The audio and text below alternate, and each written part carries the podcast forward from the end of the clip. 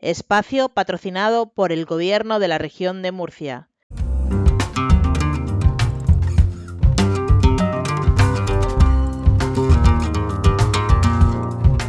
Hasta el rabo todo es toro, con Cándido Martínez y Manolo Guillén. Sean bienvenidos al séptimo programa de la segunda temporada de este podcast Hasta el rabo todo es toro.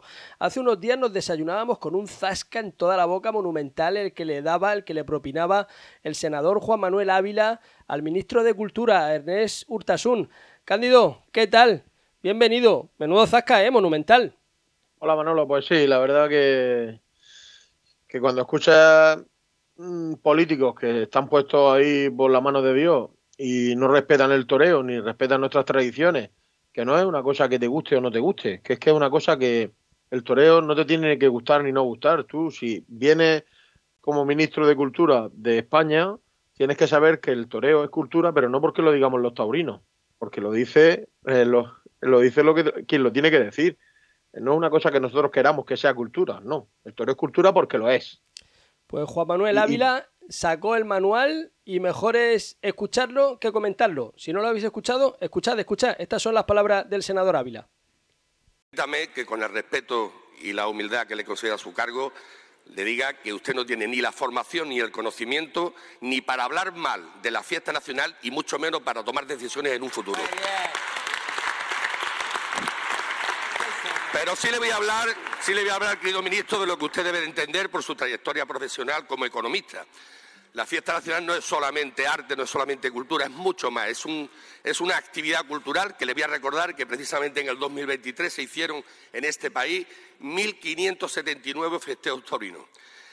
Un 11% más si lo comparamos con el año 2019 y, sobre todo, atendiendo a eh, los espectadores que acudieron. 25 millones de personas, 10 veces más que los votos que usted sacó con siete formaciones en las últimas elecciones.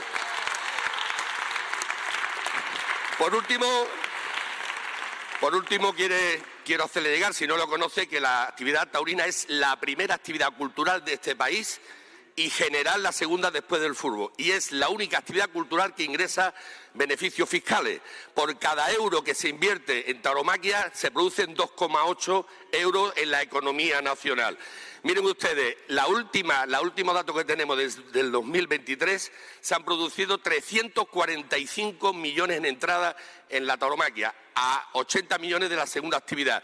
¿Sabe lo que eso ingresa en el Estado? 40 millones de euros de IVA en contraposición con 8 millones, que es la segunda actividad cultural.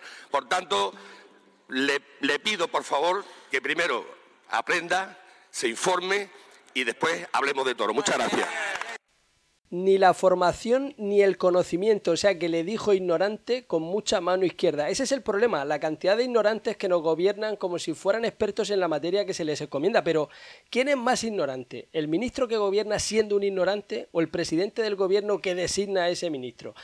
El senador Juan Manuel Ávila le pedía a Urtasun que rectificara y le decía en la cara, en plena cara, que no tiene ni la formación ni el conocimiento para hablar mal de la fiesta ni para tomar decisiones en el futuro.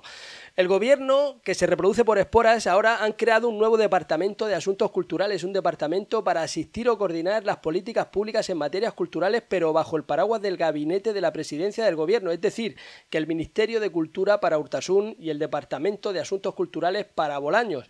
Coordinación, asistencia, todavía no se sabe bien la finalidad de este nuevo departamento, pero lo que sí está claro es que sea para cualquier cosa que sea, será para cualquier cosa menos para promocionar la fiesta de los toros. Cándido, esto está muy calentito. Febrero se empieza a calentar esto en Valdemorillo, el que ha hecho la hoguera más grande para calentarse y se ha visto el humo desde más lejos que nadie ha sido ese Juan Ortega que le cortaba esas dos orejas a ese toro de Núñez del Cubillo el sábado en esa corrida con ese lleno de nueve billetes en la que el sevillano dibujaba esa faena para el recuerdo, Cándido. Pues la verdad que sí, la verdad que tuvo una tarde muy de Juan Ortega, muy de su corte. El lote fue un lote que se prestó para, para hacer el toreo que él siente, que él lleva dentro y la verdad que estuvo muy bien y la gente muy entregada con él. Lo están esperando y eso se, lo, se, lo, transmiten desde que hace el paseillo. Eh, yo recuerdo este, esta feria de otoño en Madrid que tuve la suerte de poder verlo y Madrid lo estaba esperando a Juan Ortega. Y el otro día en Valdemorillo había muchos aficionados de Madrid en, en la plaza de la Sierra de Madrid y es cierto que Juan Ortega está en un momento bueno, que lo está viendo claro. El toro de Valdemorillo es un toro mm, muy apetecible y encima se dejó. Se dejó el lote de Juan Ortega, fue el lote que más se dejó de la tarde y Juan Ortega pues rayó a un nivel muy importante en Valdemorillo un año más. Sí, sí, ya son dos años, se le da muy bien Valdemorillo a Juan Ortega, es reincidente y muy bueno ese ambiente que ha cogido también Juan Ortega yo creo que, es muy torero de, Madrid. Es muy torero de la, la gente de Madrid, lo está esperando mucho y quieren, por lo que yo me transmiten, eh, quiero, creo que quieren hacer lo suyo y creo que Juan Ortega va a ser un torero muy de la afición de Madrid, que ya, ya lo es, ya lo es, pero creo que cada día va a ser lo más. Ah, pero ahora, ¿qué, ¿qué pasa? Ahora se pone el nivel tan alto que lo que le van a pedir es regularidad, que todos los días haga esa misma faena, y el toro de inspiración brota cuando brota. Bueno, yo lo que, lo que sí veo cada día más en los públicos es que la gente quiere ver torear. Eh, piden toreros que, tengan un concepto de torear. Y, torear de la manera que lo hace Juan Ortega es muy difícil, es muy complicado. Pero, pero cada día se valora más el torear bien. Y, eso antes costaba mucho más trabajo entrar en, en el gusto del aficionado, ¿no? Quizás eh, con otro corte pues llegaban más a la afición, ¿no? Ahora la afición se ha profesionalizado, como yo digo, y, piden toreros que, que hagan el toreo bueno y Juan Ortega es uno de ellos. de los muchos que hay, de los muchos que hay. Que en los últimos años han proliferado ese, ese tipo de toreros, ¿no? Porque sí está bien lo de los pases cambiados por la espalda, los circulares y demás, pero el toreo clásico ahora mismo hay varios exponentes, pues está Juan Ortega, está Pablo Aguado, pero es que detrás de la mata no nos olvidemos de Álvaro Lorenzo, no nos olvidemos de David Galván y muchos otros. Al final, de alguna manera, esa estela de, de toreros, de ese espejo, de ese patrón que ha podido de alguna manera restaurar o rescatar del de, olvido morante de la Puebla con tantos toreros que ha sacado a la palestra, pues eh, dentro de su esportón, pues al final eh, parece que... Hay un estandarte, hay un estandarte actualmente en ese, en ese abanico de toreros que tú has dicho que se llama Daniel Luque, que creo que, marca un poco las directrices del torear bien y arrear, ¿no? Pero, pero Daniel Luque yo creo que...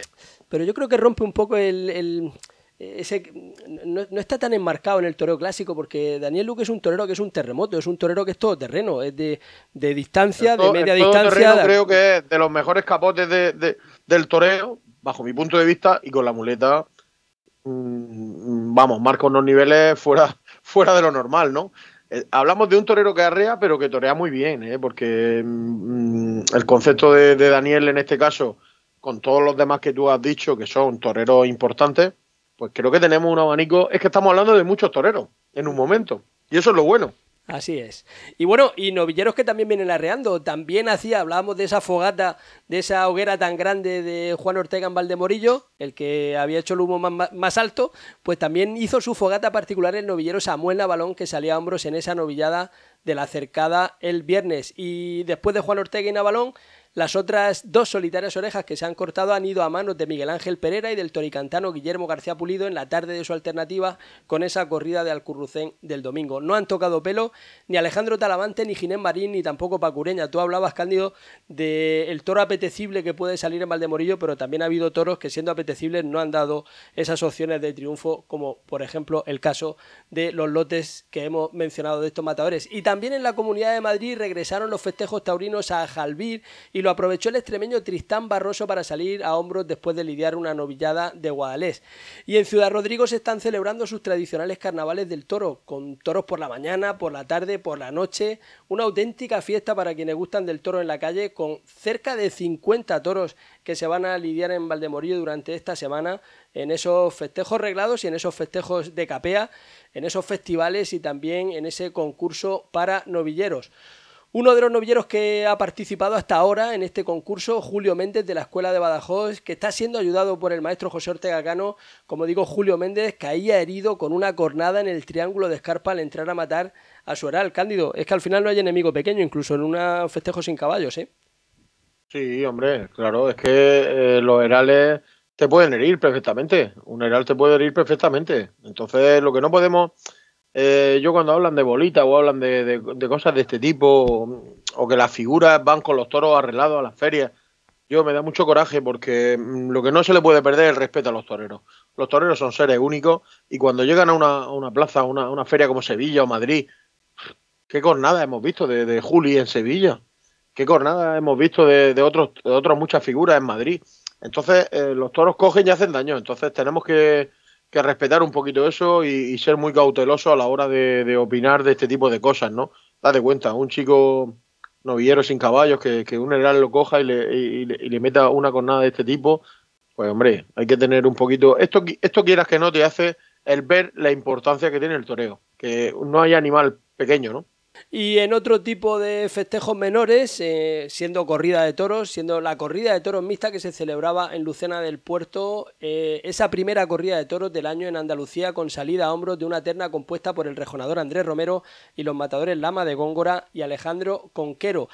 Y ya son oficiales los carteles de la Feria de Abril de Sevilla y de la todavía lejana Feria de San Miguel. Los ha presentado esta mañana el empresario Ramón Valencia. Una pequeñísima pausa y nos acercamos a esa presentación en la Real Maestranza de Caballería de Sevilla. El gastroshow de moda en Lorca se llama Mariscos a lo Bestia. Si vienes, comerás bien, beberás, cantarás, reirás, te emocionarás, pero sobre todo, dirás con ganas de volver. Restaurante La Peña, Mariscos a lo Bestia. Información y reservas en mariscosalobestia.es y en el 608 88 06 82. Carretera de Águilas Antigua. Si quieres pasarlo bien, Mariscos a lo Bestia. Pues ahora que se han puesto de moda las presentaciones de carteles con galas y estrambote, en Sevilla Ramón Valencia ha hecho una presentación basada en las normas clásicas de las presentaciones de carteles. Un empresario, papelito en la mano con el cartel, la prensa convocada y cuantas menos preguntas mejor, su señoría. Esto es un extracto del extracto que nos ha facilitado el Gabinete de Comunicación Toromedia, al frente del cual está el compañero José Enrique Moreno. Habla, cartel en mano, Ramón Valencia. El abono está compuesto por los siguientes festejos. 16 corridas de toros, una corrida mixta, una corrida de rejones y 6 novilladas picadas. Total 24 festejos. Matadores de toros con 5 tardes viene nuestro querido Morante de la Puebla. Con 4 tardes Roca Rey y Daniel Luque. Y con 3 tardes Sebastián Castella, José María Manzanares, Talavante, Juan Ortega y la revelación de este año, que ha sido en Madrid, Borja Jiménez, sevillano, al cual le deseamos lo mejor. Con dos tardes está Manuel Escribano, Emilio de Justo, Pablo Aguado y Tomás Rufo. El resto, 14 matadores, una tarde. David de Miranda y Leo Baladet harán su presentación en esta plaza. Las ganaderías en corridas de toros vuelve la ganadería de Alcurrucén, que no lidiaba en Sevilla desde San Miguel del 2016. La ganadería Vitoriano del Río, García Grande y hermano García Jiménez harán doblete lidiando dos corridas de toros. Los carteles ya los conocíamos por las filtraciones a la prensa de toreros y ganaderos, sobre todo por el incansable trabajo y afición del compañero Jesús Bayor para ABC, pero lo que nos interesaba de verdad, incluso más que los propios carteles, no ha salido en ese audio oficial que nos ha facilitado la empresa. Además de lo que hemos escuchado, el empresario Ramón Valencia ha hablado sobre lo de Daniel Luque y Roca Rey en los despachos. Concretamente y textualmente, entre comillas, ha dicho Ramón Valencia, la empresa no se mete a valorar los problemas personales de los toreros. Hemos intentado que coincidieran en San Miguel, pero no ha sido posible, porque nos dijo el apoderado de Roca Rey que de momento prefería no torear con Luque. Cierro comillas. De momento. Si dice de momento, Cándido, es que hay algo de luz al final del túnel. Parece que se van a arreglar de un momento a otro. Yo como aficionado solamente me interesa Daniel Luque y Roca Rey en la plaza. Y es donde me gustaría verlo. Pero si el empresario de Sevilla dice que por parte de Roca de momento no quiere torear, prefiere no torear, pues mm, no podemos tampoco entrar eh, a, valorar lo que uno quiere y lo que otro no quiere. Si él no quiere, pues se tendrán que entender algún día, ¿no? Pero nosotros no somos, yo creo que las personas adecuadas para valorar si quieren o no quieren, eso es una cosa de ellos. Lo que sí, como aficionados, estamos perdiendo. La afición pierde, porque esos dos toreros de ese nivel, con esa grandeza, con esa tauromaquia, tanto uno como otro, mm, pues bueno, es una pena no verlos juntos, pero yo creo que al final esto tiene que tener un arreglo y seguro que, que todo tiene todo tiene una conversación y todo tiene que tener algún momento donde se arreglen las cosas, ¿no? Lo que está claro es que nos los vamos a perder de que hayan coincidido en Fallas, en Castellón, en la Feria de Abril de Sevilla, en la Feria de San Isidro, y esto al final es un auténtico desperdicio, porque al final son dos torerazos como la Copa de un Pino, dos torerazos sensación, y que podrían meter a mucha más gente todavía en la plaza. Si ya dan, eh, Roca Reyes es el torero más taquillero, Daniel Luque es el torero en mejor momento de forma durante toda la temporada pasada, y yo estoy deseando que coincidan los dos en, en los carteles, que se reúnan, que hagan un pacto, que vuelvan a tener relación o no, como tú dices, eso es totalmente secundario. Aquí nos da igual que los toreros sean mejor persona, peor persona, que se lleven mejor, que se lleven peor, que queden a tomar café, nos da absolutamente igual. Lo que los valoramos son por sus méritos ante el toro y sobre el albero y delante del público.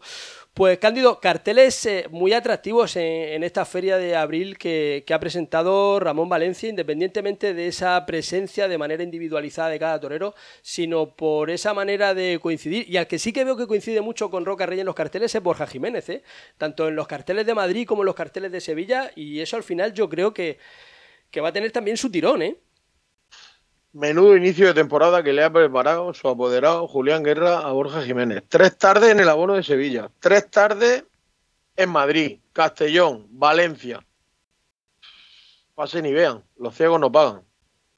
Esto es gestionar una carrera de un torero en sazón como Borja Jiménez, con un triunfo en Madrid el año pasado y cerrándole ferias, cerrándole carteles, en silencio, con tranquilidad, sin polémicas y lo va a poner, vamos, el inicio de temporada que le tiene hecho eh, Julián Guerra a Borja Jiménez es de primerísima figura del toreo. Es lo que yo creo que puede llegar a ser, ¿eh? Es lo que yo creo que puede llegar a ser. Pero todavía no se puede vender que lo es.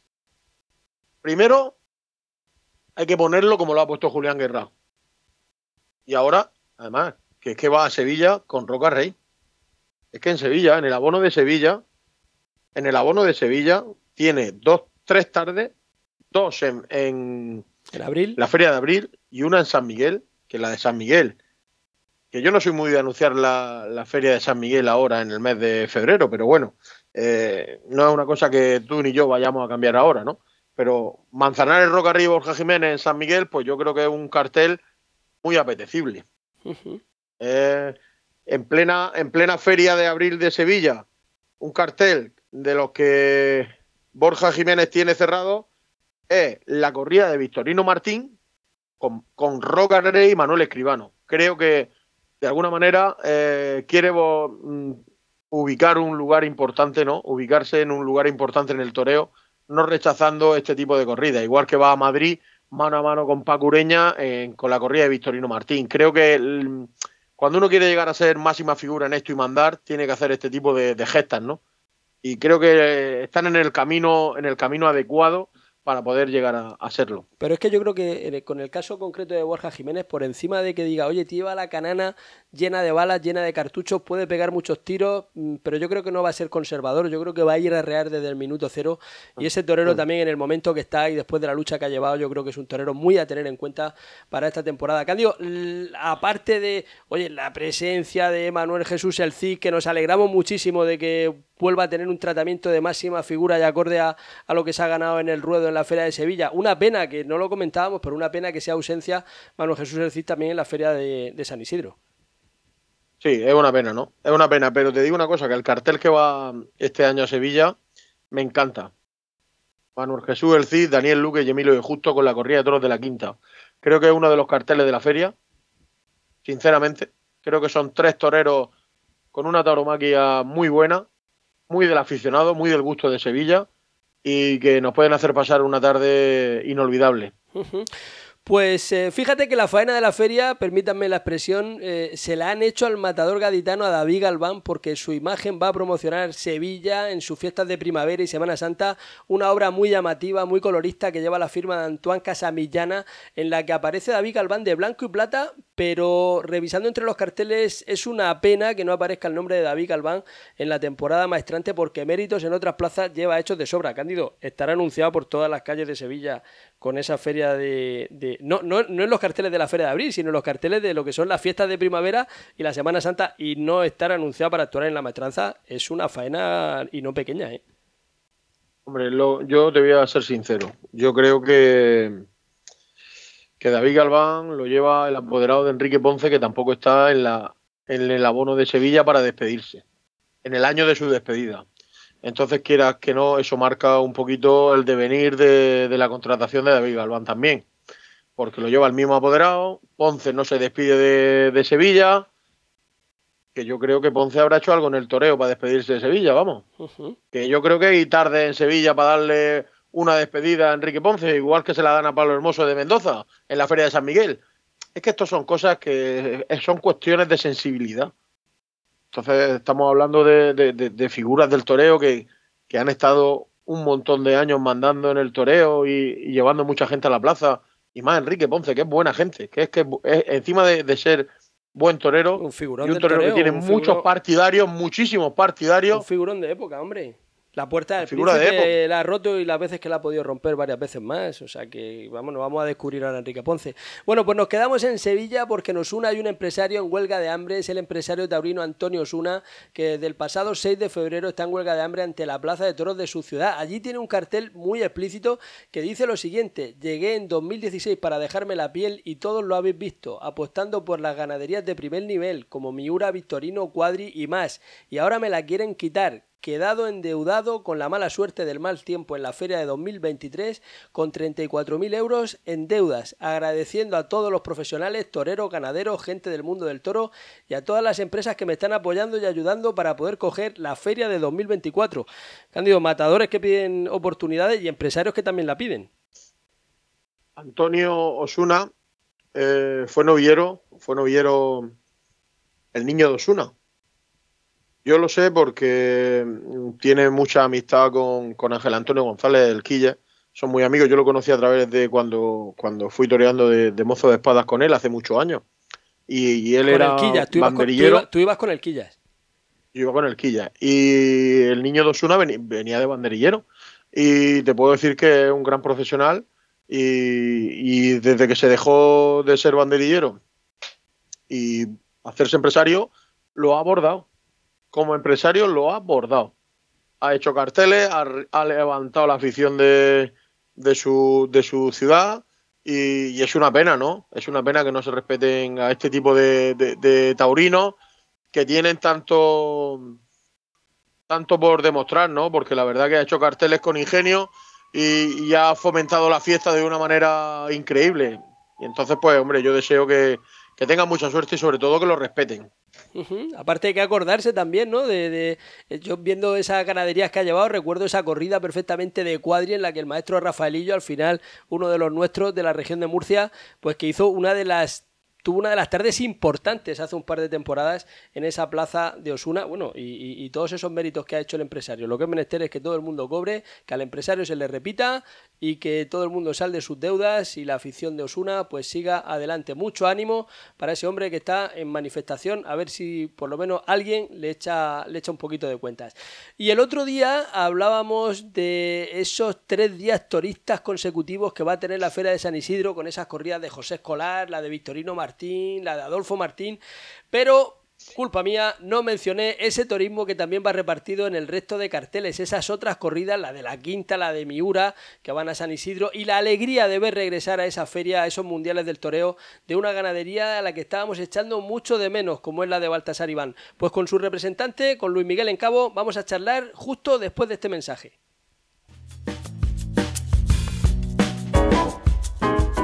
Carnicería, charcutería El Fraile Pequeño, esencia de tradición desde 1972, especialidad en embutido casero.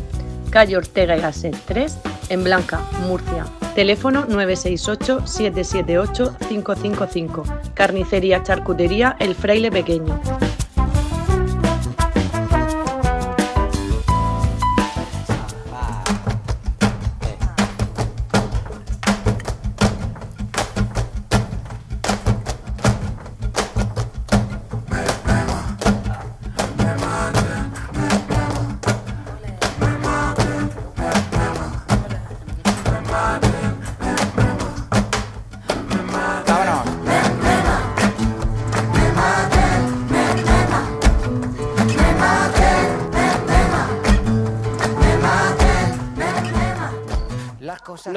Ahora hasta la Sierra Madrileña, en el entorno del monasterio del Escorial. Más concretamente, nos introducimos vía telefónica en el cortijo Wellington. Allí nos recibe el representante de la ganadería, que no es otro que el matador de toros Luis Miguel Encabo. Maestro, ¿qué tal? Muy buenas, bienvenido a este podcast del Rabo de Toro.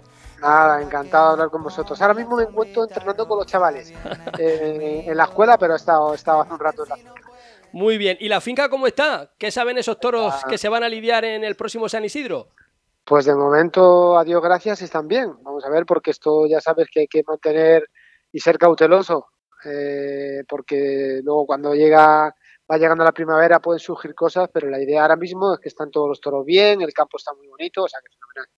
¿Y los responsables de la ganadería cómo están? ¿Están nerviosos o están tranquilos como los toros? Pues hombre, ellos están más acostumbrados. Yo es la primera vez que voy a San Isidro con la ganadería. He estado otras muchísimas veces como matador y como novillero, pero, pero es mi, debut, digamos, como representante de la ganadería Baltasar Iván y lógicamente pues están todos con los nervios propios de ir a una cita importantísima como es la de la primera plaza del mundo la primera plaza del mundo que ya cuelgan sus carteles para el día 12 de mayo. A mí se me pone ya un nudo en el estómago, nada más que decirlo, si yo fuera ganadero, con toros de Baltasar Iván para Ernesto Javier Tapia Calita, Francisco de Manuel y Álvaro Alarcón. Un cartel de toreros jóvenes, Luis Miguel. Muy jóvenes, probablemente en cuanto a la media puede ser uno de los carteles más jóvenes de todo, de todo San Isidro, pero además es un cartel de toreros que han triunfado en Madrid pues fíjate, en, menos de dos años hay dos matadores que han salido a hombros, Álvaro de Novillero y Francisco de Manuel en la Feria de Otoño, y Calita el año pasado que, dio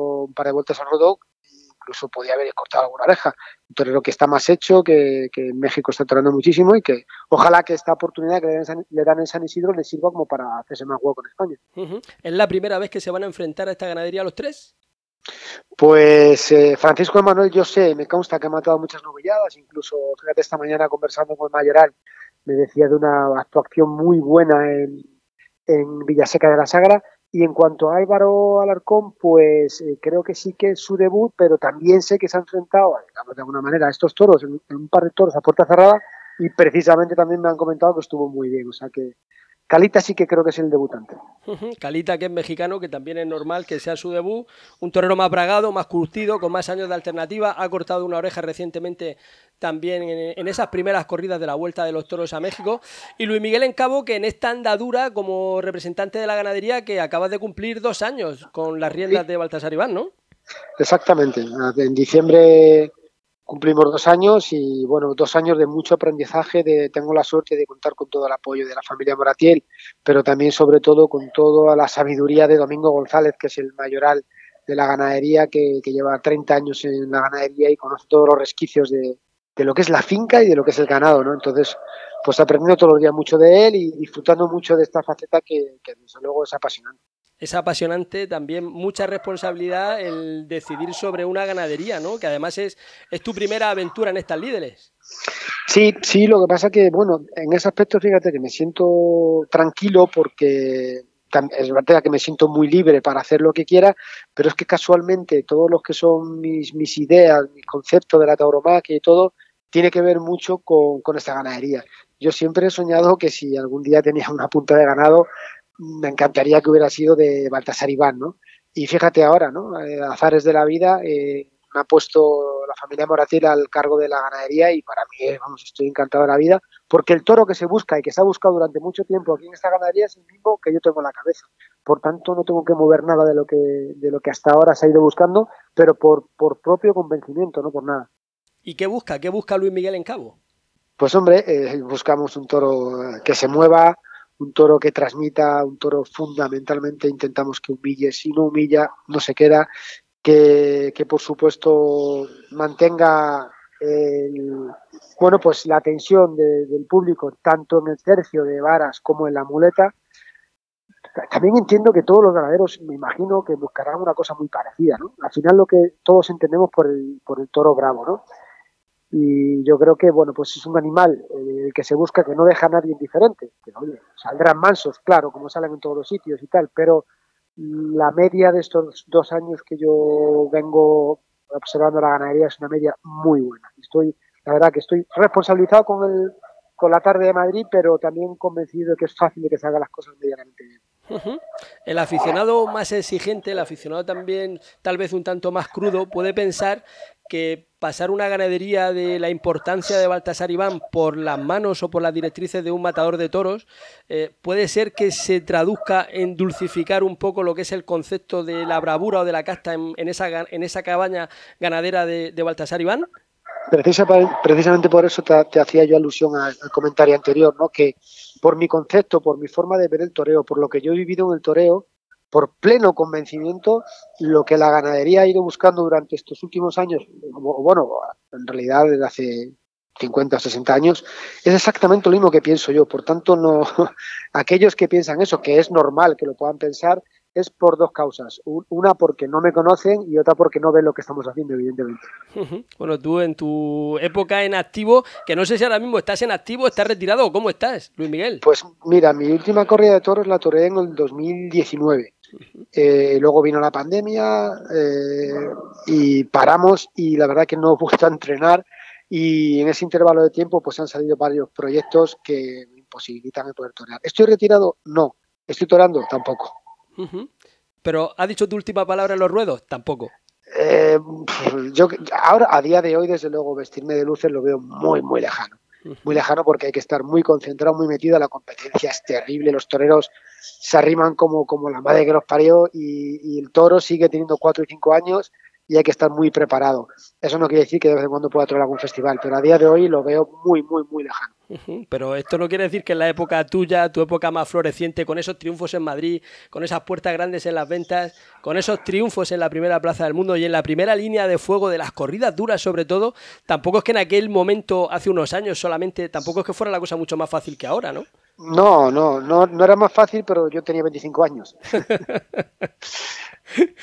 es cuestión de perspectiva y ahora mi perspectiva está enfocada en otras, otras cosas que, creo que me llenan, me llenan como, como torero o como aficionado. Luis Miguel, te saluda Cándido Martínez. ¿Qué tal, Cándido? ¿Cómo estás? Luis, Luis, Miguel, buenas tardes. Pues nada, yo ya de Luis Miguel en Cabo me acuerdo de, desde cuando debutó con Picadores en Lorca hace ya muchos años. Y al poquito tiempo debutó también en Madrid, se presentó en Madrid como novillero y ya nos sorprendió en Lorca en el debut con Picadores.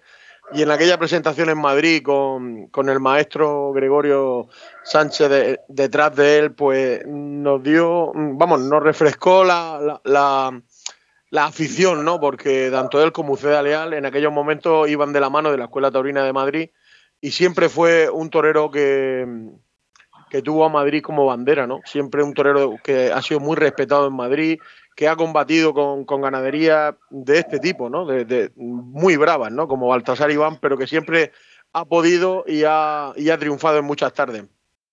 Pues sí, como... Eh, dime, dime, Cándido. No, no, digo Luis Miguel que, que ahora que está ya vinculado totalmente en la ganadería de Baltasar Iván, tú como torero, ¿cómo ves la corrida que va a Madrid? ¿Qué tipo de presentación tiene la corrida? Pues, ¿sabes lo que pasa? Que eh, te voy a hablar de líneas generales, porque evidentemente tenemos 11 o 12 toros eh, dispuestos para poder ser lidiados y, no sabemos con absoluta certeza qué seis van a ir. Pero la línea general de los toros, hay, tres o cuatro toros cinqueños, los demás son cuatreños. Eh, me parece que es una corrida muy pareja, que tiene mucho que ver con el encaste, que, en general no está pasada de kilos, pero está bien presentada. A mí es una corrida que si yo tuviera que torearla me gusta mucho, me gusta mucho porque son toros que tú sabes, cuando vas y vas a matar un encaste, determinados encastes como Santa Coloma, pues tiene unas características especiales, Alba Serrada tiene otros, el Conde de la Corte puede tener otros, y esta corrida, estos 10 o 12 toros, tienen mucho que ver con, con el encaste Contreras, bueno, con el encaste fundamental ya de Baltasar Iván, ¿no? Entonces, eh, como te digo, está muy bien presentada, como no puede ser de otra manera, para Madrid, pero, pero es una corrida pareja y que me gusta mucho. Aparte de ese gran momento de, esa vuelta de Baltasar Iván a San Isidro, también está encima de la mesa pues que vais a lidiar en la Copa Chenel. Sí, si Dios quiere, lidiaremos en la Copa Chenel. El año pasado lidiamos y bueno, creo que hubo un toro excepcional que lo toreó Borja Jiménez, que es un poco la línea de eso que hablábamos antes, ¿no? Me acuerdo que ese toro fue un toro muy humillador, con el hocico por el suelo, persiguiendo la muleta, pero que no permitía errores, eh, que transmitía mucho eh, a, mí me, lo que me gusta mucho es que cuando la gente vaya, los aficionados vayan a la Plaza de Toros, que vean que lo que está haciendo el torero, eso no son capaces de hacerlo ellos, ¿no? Y eso te lo da un toro bravo, un toro que venga cara a su lidia. A veces costará más trabajo, otras veces algo menos. A veces se podrá hacer un toro más bonito, otras veces algo menos. Habrá que lidiar, pero sobre todo que no deje a nadie indiferente, ¿no? Y, el año pasado tuvimos una gran tarde en la Copa Chenel y este año, si Dios quiere, estamos ahí, claro que sí. Y en ese modelo de embestida, eh, ¿qué porcentaje tiene, por ejemplo, ese toro tan señero y tan célebre Bastonito, que este año se cumplen 30 años de, su lidia por César Rincón en, San Isidro del 94? Bueno, todavía, todavía hay algo de la familia de Bastonito por ahí. Lo que pasa que muchas veces, incluso por los propios nombres, eh, que puedes decir, oye, mira, este toro bastonito, ah, pues, pues igual no, no, tiene nada que ver con, con, aquel bastonito, pero sí, sí, todavía quedan resquicios de, de familia de, de, ese gran toro, que es lo que te decía yo antes, no fue un toro, no fue un toro fácil, pero fue un toro que todo el mundo recuerda y que, claro, se enfrentó a un torerazo, a un figurón del toreo como César Rincón, que lo hizo más grande todavía, ¿no? Qué pena que, que, ese tipo de toros, yo muchas veces me, me, comen los demonios, ¿no? Porque ese tipo de toros deberían indultarse en vez de estar hablando luego 30 años de, cómo invistieron, ostras, en el momento hay que emocionarse y hay que romperse. Sí, pero fíjate, yo, yo, yo recuerdo dos cosas de, esa tarde. Yo esa tarde la vi con, un chavalito pequeño que luego se convirtió en figura del toreo, que a lo mejor la conocéis, que se llama el Juli. La vi en la andanada con él. Yo había salido a hombros unos días antes en mi presentación en Madrid y, yo lo que recuerdo era eh, que la gente de mi alrededor no veían a César Rincón bien. Eh, incluso protestaron el toro de salida. Eh, en el vídeo se ve que al principio del toro lo protestan porque no lo ven muy grande. Pero luego al final eso es un hervidero. Eh, todo el mundo reconoce la labor de César Rincón y todo el mundo reconoce el comportamiento del toro. Yo creo que esas son las tardes que hacen afición. fíjate, yo en la escuela todos los años le pongo el vídeo de Bastonito a todos los chavales para que vean lo que es un torero con raza y un toro con, con casta.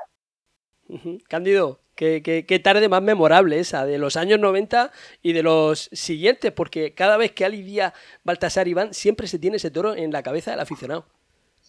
Sí, y además yo creo que el concepto del toro que tiene Luis Miguel en Cabo desde que empezaba, porque siempre ha tenido el toreo en la cabeza y lo ha hecho fácil, lo difícil, por eso él dice que, que desde arriba, pues tienen que ver un, torero y un toro desde donde la gente no pueda verlo fácil, ¿no?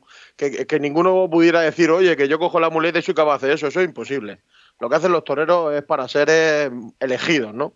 Pero sí que es cierto que contándote lo que antes hablábamos de lo del citar, que estuve la suerte de estar en Navacerrada con López Ortega, eh, ya le vi cosas del sello de la mano de Luis Miguel en Cabo a los chavales.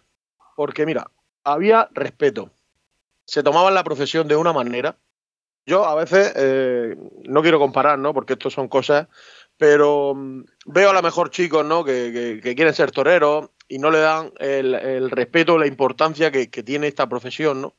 Y fue una tarde solamente en Navacerrada, ¿no?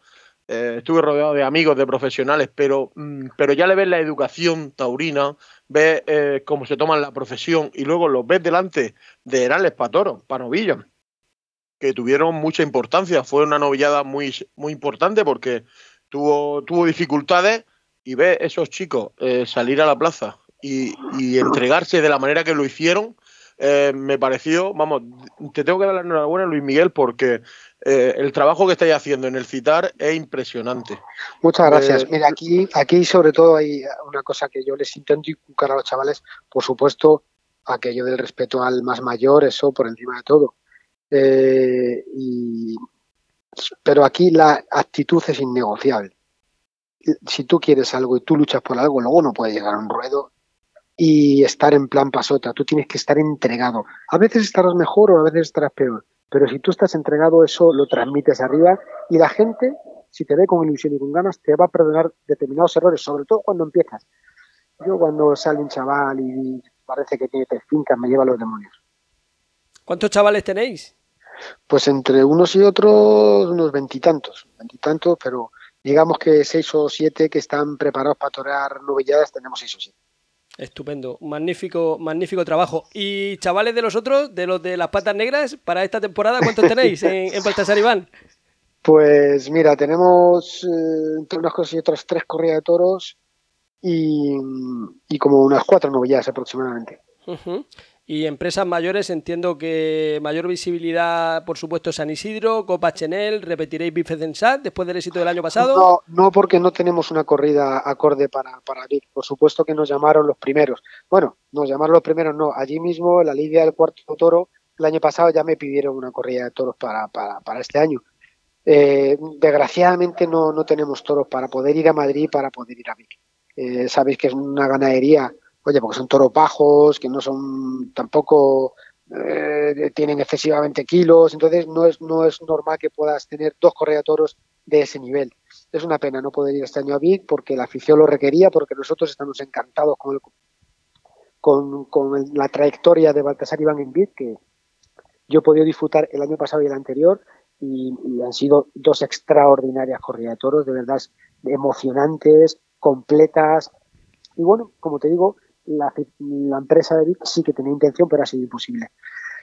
Y este año pues tenemos la corrida de Madrid, evidentemente, que es eh, la que ya hemos hablado de ella. Vamos el 31 de marzo, el domingo de resurrección, con una corrida de toros a con una corrida de toros muy bonita. Y luego tenemos lo de la Copa Chanel y otra corrida de toros más. Y en cuanto a novilladas, pues, pues, vamos a lidiar cuatro, pero si hubiéramos tenido 14 o 15 ya, ya estaban vendidas, porque la verdad que era muy buen juego y es muy solicitadas por todos los sitios donde hay feria de novilladas. Pero a Vic sí vas con Juan de Castilla, ¿verdad? Sí, eh, a Vic, bueno, a Vic sí voy con Juan si Dios quiere, sí, sí. Bueno, te- me río porque, claro, como él tiene que hacer el trayecto en avioneta luego, porque estas cosas son de... Es que si no, no llega, vamos, si no, no llega Sí, a Madrid. No, no llega, no llega. Entonces, eh, primero Juan tenía hecha la corrida de Vic y luego nos llamaron para Madrid con tan mala suerte de que, o tan buena, nunca se sabe, de que coincide en el mismo día. Y claro, eh, cuando le hablamos Juan y su apoderado y yo, oye, Juan, eh, pasa esto, podemos lamentarnos o podemos buscar una avioneta y preparado estás. Y enseguida dijo, no, no, vamos a buscarlo, que yo me siento capacitado. Hemos encontrado una avioneta que le, que le puede traer con tiempo y bueno, ahora rezar que no salga un día de tormenta y cosas que La verdad que, Claro ese, que día, sí. ese día va a ser una odisea también. Para, es para- una- es un- de- desde luego es una gesta, porque eh, tor- toreros que han toreado dos corridas de toros en el mismo día, yo mismo, y ha habido otros, otros muchos, incluso, incluso algunos que han toreado en Francia y, y en España. Pero torear en una feria como la de Vic, con un toro tan fuerte, una afición tan exigente, y luego venir a San Isidro a matar la de Miura, eso es una gesta que está al alcance de muy poca gente. Así es. Pues Luis Miguel, no queremos abusar más de ti. Sabemos que estás ahí con los chicos del CITAR eh, entrenando, echando un ojo, corrigiendo, puliendo y sobre todo enseñándoles la actitud, lo difícil que es la actitud en el toreo.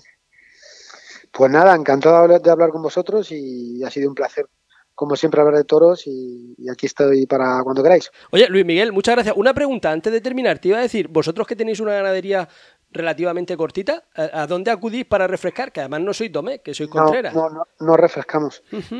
Ni, ref- ni refrescamos ni, ni, ni vendemos. Nosotros somos un encaste propio ya desde hace muchos años, ya, ya se denomina encaste Baltasar Iván, porque llevamos muchísimos años sin, sin mezclar sangres.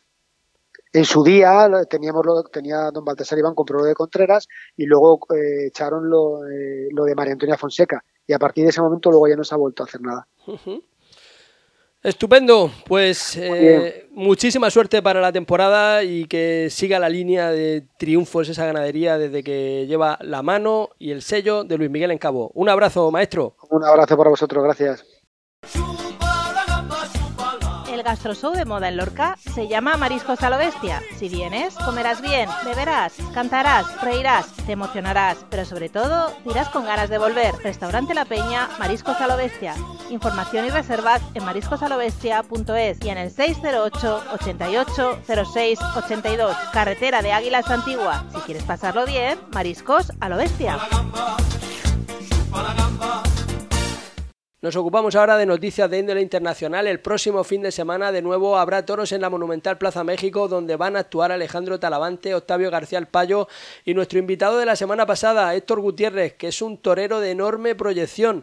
Y el pasado viernes cortaba una oreja la otra invitada del programa de la semana pasada, Rocío Morelli, en esa corrida con terna netamente femenina en la que también daba una vuelta al ruedo Paola San Román, mientras Hilda Tenorio era la más desfavorecida. Se llevó lo peor de la tarde escuchando dos y tres avisos en su lote, aunque para lo peor, la peor parte de todo el fin de semana se la ha llevado ese torero mexicano Alberto Ortega en la corrida del carnaval de Tlaxcala del pasado sábado que nos ha tenido en vilo durante todo el fin de semana porque las noticias eran de un pronóstico reservado para la vida y para la función y realmente Cándido están atravesando momentos muy delicados. Ojalá que pueda salir adelante que se pueda recuperar al hombre y que quién sabe si en un futuro se pueda devolver también se pueda recuperar al, torero, pero esa, esa cornada porta gallola, la manera de arrollarlo, cómo le mete el pitón entre el pómulo y, la oreja, impresionante.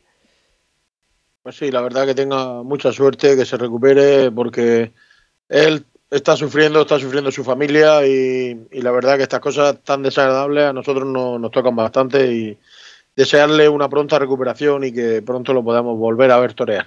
Pues realmente estremecedor ese parte facultativo. Ojalá que las próximas noticias sean pues las mejores que se puedan venir después de este tipo de, de, percances. Y un español que ha resultado también con percance en México ha sido el extremeño Ginés Marín, que después de torear en Valdemorillo viajaba hasta tierras aztecas y en Jalototitlán, pues eh, se ha vuelto a lesionar el metacarpiano en la mano izquierda y va a ser intervenido este martes en España por el doctor especialista, por el doctor Piñal, que ya le intervino el año pasado, a final de año, cuando se lesionó también en la mano en esa feria de Logroño. Cándido, hay que ver, ¿eh? Con Ginés Marín y con las manos.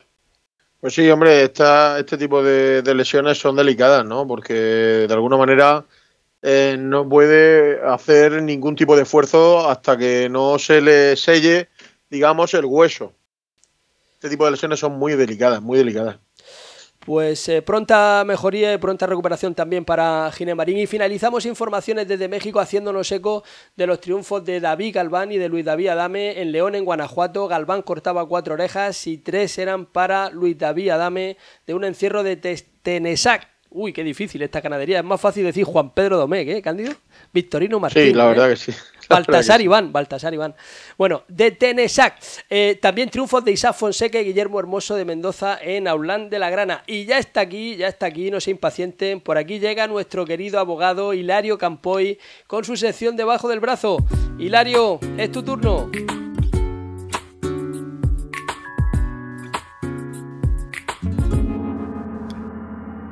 ¿Qué tal? Manolo Cándido, Boris, oyentes. Anda el río revuelto con el Ministerio de Cultura y los toros. Resulta que un señor mal peinado y mal afeitado, que ha llegado al puesto por la cuota de partido Sumar dentro del gobierno del pérfido pero guapísimo Sánchez, viene aireando proclamas antitaurinas desde que ascendió a ministro de Cultura por sus méritos políticos. Porque de cultura ya les digo yo que anda justo la criatura. Estos días, cuando se le preguntaba por el tema taurino, se desmarcaba con hay una mayoría de la ciudadanía española que no está de acuerdo con la tortura animal. Señor ministro, precisamente no está usted en su puesto por una cuestión de mayorías, y digo yo que en su caso habría que contarlos. Pero piensen ustedes que está siendo prudente. Cuando no era ministro y andaba por Europa durmiendo en hoteles de lujo y comiendo en restaurantes a cargo del erario público, por cuenta de su puesto de asesor político, fue el cabecilla del intento de acabar con las subvenciones de la PAC a los ganaderos. Pero no contento con ir en contra de la ayuda a nuestros ganaderos, por si cabía duda alguna, dejó esta perla. Los toros son una actividad sádica y despreciable. Actividad sádica, dice. Si van ustedes al diccionario de la RAE, por sádico se tiene al que practica el sadismo, y el sadismo tiene dos acepciones en el diccionario. La primera, perversión sexual de quien provoca su propia excitación cometiendo actos de crueldad en otra persona. La segunda, crueldad refinada con placer de quien la ejecuta. Ahí lo tienen. El despeinado este nos llama sádicos si se queda tan pancho. Y ojo que con la pinta que tiene, creo que de manera civilina va a intentar dinamitar la tauromaquia en la manera que pueda.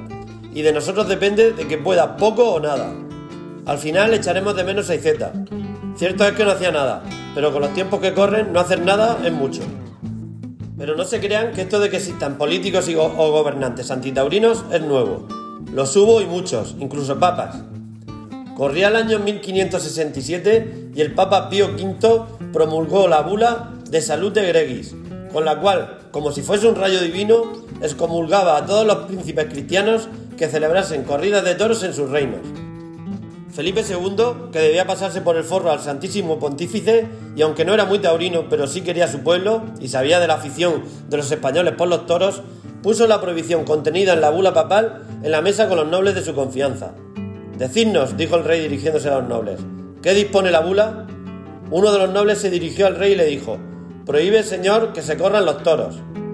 El rey, impasible, ordenó, Pues a fe que os podéis divertir sin contrariar la decisión de nuestro Santo Padre. ¿Y cómo hacemos, señor? Remató Felipe II, pues corriendo vacas. Y no solo el Papa, Carlos III, Carlos IV, Fernando VII, hasta nuestros días, puesto que ya saben ustedes que doña Sofía no era muy partidaria del tema taurino, e incluso según cuentan las malas lenguas, intentó influir en que nuestro actual rey no asistiera a los festejos taurinos. Por eso les recomiendo que no se asusten. Esto no viene de ahora, y lo taurino siempre será controvertido. Pero de ahí a que un inculto ministro de Cultura crea que va a acabar con siglos de valentía, arrojo y arte, media mucha distancia. Cuidemos nosotros de la taromaquia y verán cómo estas gentuzas se aniquilan entre ellos. Por cierto, sádico, señor ministro, lo será usted, pedazo de inculto. Señoras y señores, tomen nota y hasta el próximo paseillo.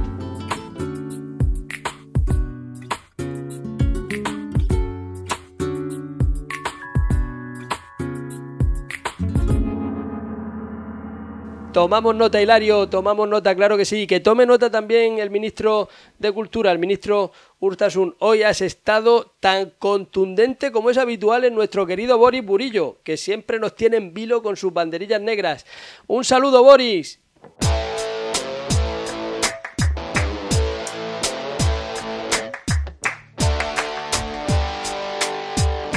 Manolo Cándido Hilario, radioyentes. Ya pasó Valdemorillo, ¿eh? Qué hambre teníamos de torillos. Qué torillos salieron, ¿eh? Qué obedientes, qué buenos. Creo que por lo menos decorosos, ¿eh? Para ser un pueblo. Que no hay que olvidarse que es un pueblo. Ey, a los que he visto listos, ¿eh? Ha sido el equipo de Roca Rey. Que viendo cómo se quedó de uñas la México con el maestro y viendo lo que tenían en los corrales de la Plaza de León en Guanajuato, pues los cambiaron por otros con un poco más de presencia. Y los que salieran no eran muy allá, ¿eh? Imaginaros los terneros que habría dentro de chiqueros. ¡Ay, los males de la fiesta! ¿Dónde están? Hablando de males. El inculto ministro de Cultura trabaja para los antitaurinos de Anima Naturalis o algo así. Ahora para desproteger la tauromaquia como bien cultural. Los animanaturalistas estos son los malos, con parné para ceder voluntades, a saber quién estará detrás, que la México la liaron parda unos cuantos y la Palma no salió a repartir ondanadas de hostias como las que están repartiendo aquí en algunos sitios a los pobres agricultores. Hasta gas les han echado la pasma viendo mujeres y niños en esas manifestaciones. Este país es curioso, ¿eh? En Madrid huelga de trenes por trabajar menos de 40 horas y los agricultores para poder vivir de su trabajo. Y diciendo esto, a la mente me viene el Fandi que no pinta nada en la de Miura en Sevilla o Manzanares de Tardes en Madrid. No hablaremos tampoco de Cayetano. Iba, resulta que Sergio Serrano en su casa o Daniel Crespo. Dos toreros que son capaces del toro y ya viste de nuevo. Los males de la fiesta. Los funcionarios y los autónomos. Si me permitís el símil. Y como esto va de banderillas negras y no de besos y abrazos, se me ocurrió leer un repugnante artículo sobre la acontecido en México en su reapertura. Y fue patético y execreable lo que publicó el diario El País. Poco más que los aficionados a los toros. Y los taurinos somos maltratadores. Pero al loro, ¿eh? No de toros, sino de mujeres. ¡Ja! Si queréis hacer mala uva, ahí lo tenéis. En el país, el panfleto propagandístico de nuestro amado líder, Sanchinflas. Y nada, radioyentes, mi apoyo incondicional a los agricultores. Que sin cebada no hay cerveza. Manolo Cándido Hilario, Dios mediante.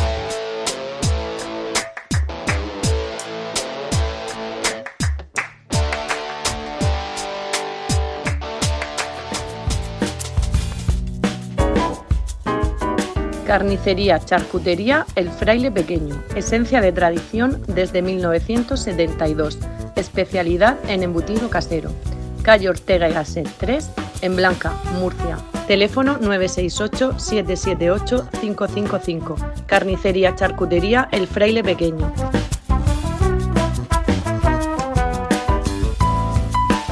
Nos ocupamos ahora de otros asuntos y yo he venido aquí nada más y exclusivamente para hablar de mi libro. Así que tengo que daros una buena noticia para todos aquellos que aún no lo tenéis. Tenéis ahora una segunda oportunidad de adquirir ahora que todos somos morantistas porque Satine pues la editorial acaba de imprimir una nueva hornada de ejemplares. Son más de 250 páginas sobre la apasionante trayectoria del maestro Morante de la Puebla y lo que digo siempre, ahora con la tranquilidad del invierno parece que se apaciguan los impulsos en torno a Morante, pero es que en cuanto salga el toro y ese hombre se ponga a pegar lances, ya veréis como todos queréis tener el libro. Son, como os digo, más de 250 páginas dedicadas a su trayectoria, a hacer balance, a repasar anécdotas, a reflexionar en torno a cada circunstancia que se le ha planteado en su dilatada y exitosa carrera y además está nutrida gráficamente, parece un álbum de fotos con las mejores de los mejores fotógrafos que le han retratado desde sus comienzos. Cándido, un auténtico libro para colección. ¿Qué voy a decir yo, que soy el autor?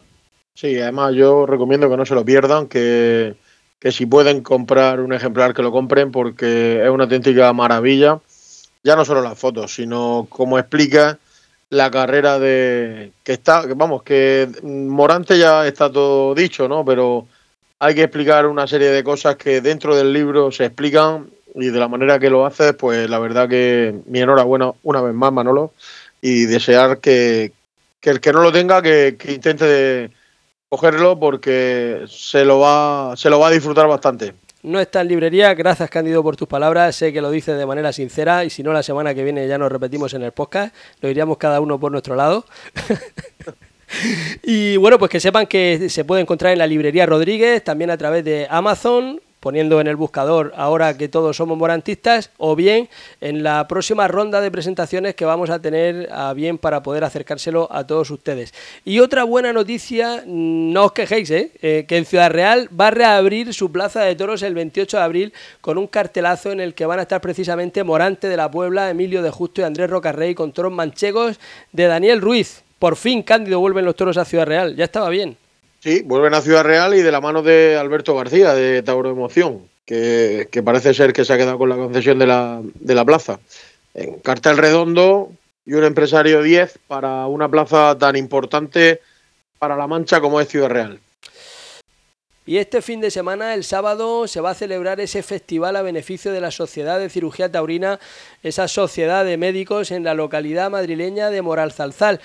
Y también otro de los grandes alicientes de la semana va a ser, no en los ruedos, sino que va a ser, eh, pues, en, de alguna manera en streaming, cuando lo emitan a través del canal de la Copa Chenel y de la Fundación del Toro de Lidia, pues esa convocatoria que hay para el sorteo de la Copa Chenel. Va a ser este próximo viernes y si hay atractivo para cuando se desvelaron los nombres, cuando se van a sortear, puede que todavía una haya más, ¿no, Cándido? No sé, tú que, estás ahí, si ya tenéis un nudo en el estómago los que vais a participar, aunque tú seas detrás de la barrera con tu matador, con Antonio Puerta, pero de alguna manera es una presión añadida, ¿no? Hombre, estoy detrás de la barrera, pero la persona que está en el ruedo es una persona que me, que me llega a mi corazón y quiero lo mejor para él, ¿no?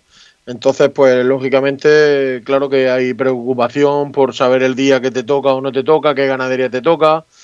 Entonces, pues lógicamente, a partir del día 2 de marzo te puede tocar en cualquier momento. Pero bueno, la suerte es así, la que nos toque será la mejor y nosotros iremos predispuestos, por supuesto, a triunfar y a hacerlo lo mejor posible.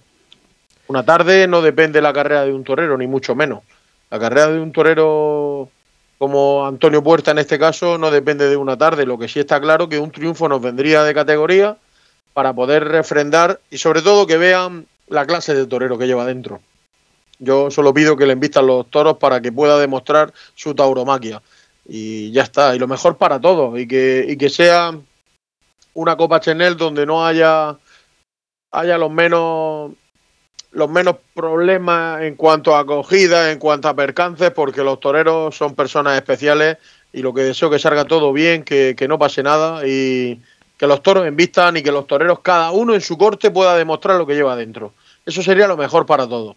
Y luego ya que, que la afición decida, que el público decida al que le guste más o al que le guste menos. Iba a decir Esa yo, es mi opinión. iba a decir yo, y que se clasifiquen los 21 que participan, pero es que los 21 no caben. Al final aquí solo puede No. quedar uno. Bueno, pero que como, te- como bien digo, como hay 21, hay 21 que tienen 21 conceptos distintos, lo único que pido es que le invistan los toros a los 21 y que los 21 puedan desplegar la tauromaquia que llevan dentro. Y a partir de ahí que decidan los que tengan que decidir. Yo solamente pido eso. Pues ojalá que se cumplan tus vaticinios. Oye, eh, clubes y peñas, este jueves se le van a rendir homenaje al maestro Juan Antonio Esplá en Santa Pola, en Alicante. Son unos amigos, van medio en secreto, medio no. Pero la verdad que un pedazo de torero, un torero, hablábamos antes de toreros de corte clásico. El maestro Juan Antonio Esplá, quizá el patito feo de la familia, ¿no? Porque la gran figura siempre ha sido el maestro Luis Francisco Esplá, pero Juan Antonio Esplá, un torero de un concepto enorme, que además ahora tiene a su hijo también como novillero con picadores, con un concepto muy personal y más que interesante, pues nos unimos a ese homenaje para el maestro Juan Antonio Esplá que va a tener lugar este jueves en Santa Pola, Alicante. Y otro que va a ser homenajeado es Álvaro de la Calle, que ha empezado ya a conmemorar su 25 aniversario de alternativa antes de que llegue, porque lo cumple a final de temporada, pero este próximo 22 de febrero en el Casino de Salamanca le van a rendir pues ese homenaje con una tertulia que va a estar presentada por Paco Cañamero, que además de escritor y crítico taurino, es alcalde de la Fuente de San Esteban, en Salamanca. Espacio patrocinado por el Gobierno de la región de Murcia.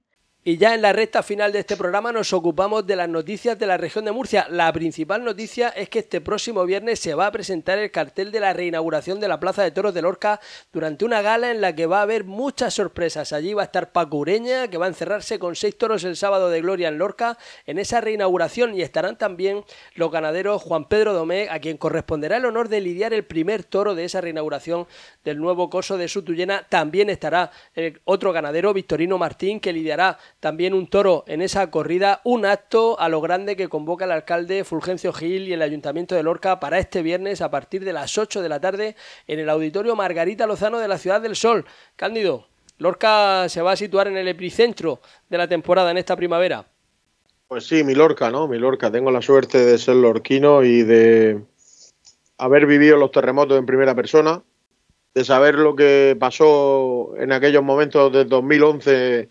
Fue duro, fue duro. Quedarnos muchas familias sin vivienda y familias pasándolo mal.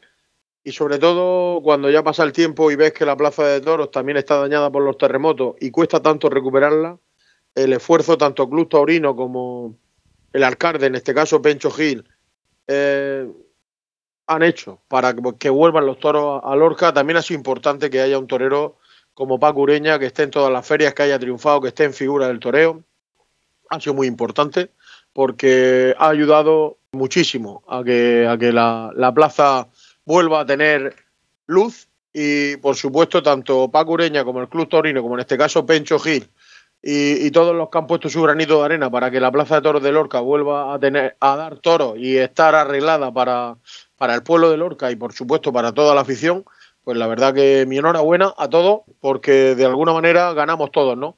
Pues eh, de Ortega Cano vamos a hablar porque va a ser homenajeado próximamente en Vera, en Almería, en unas jornadas en las que el compañero Juan Miguel Núñez, tantos años en la agencia F, es quien lleva las riendas. Y Jorge Martínez también va a tener actividad en Vera, en una jornada de toreo de salón, precisamente justo al maestro Ortega Cano en esas tertulias, en esos encuentros. Y Jorge Martínez tiene un mes de febrero muy cargado de actividades porque el día 21 va a comparecer en el Club Taurino de Calasparra y tres días más tarde, el 24 de febrero, va a estar presente en su totana natal en La Peña, que lleva su nombre con motivo de unas tertulias sobre Joselito el Gallo. Y el novillero José María Trigueros y Alfredo Fernández Rubio pues eh, caminan ya por ubicaciones separadas después de un año en el que pues se ha puesto en valor, eh, Alfredo Fernández Rubio ha puesto en valor la, las cualidades de José María Trigueros en esa serie de novilladas que le ha proporcionado, con esa presencia incluso en la temporada del verano en las ventas donde pudo presentarse y dejar tan buen sabor de boca, ganar ese judión de oro en la granja de San Ildefonso, en esa población de Segovia. Y bueno, pues desde aquí mucho ánimo para José María Trigueros y para Alfredo Fernández Rubio en lo que les venga a partir de ahora. Cándido, y ya no hay tiempo para más. Pues ya no hay tiempo para más, Manolo. No me quiero, no me quiero despedir sin darle mi apoyo a todos los ganaderos, a todos los transportistas, porque nosotros nos unimos a, a ese apoyo que, que tanto necesitan y que espero y deseo que dentro de poco esté todo solucionado por el bien de todos. Y a todos ustedes agradecerles la atención que nos han prestado. Sean muy felices. Hasta todo es toro con Cándido Martínez y Manolo Guillén. Espacio patrocinado por el Gobierno de la Región de Murcia.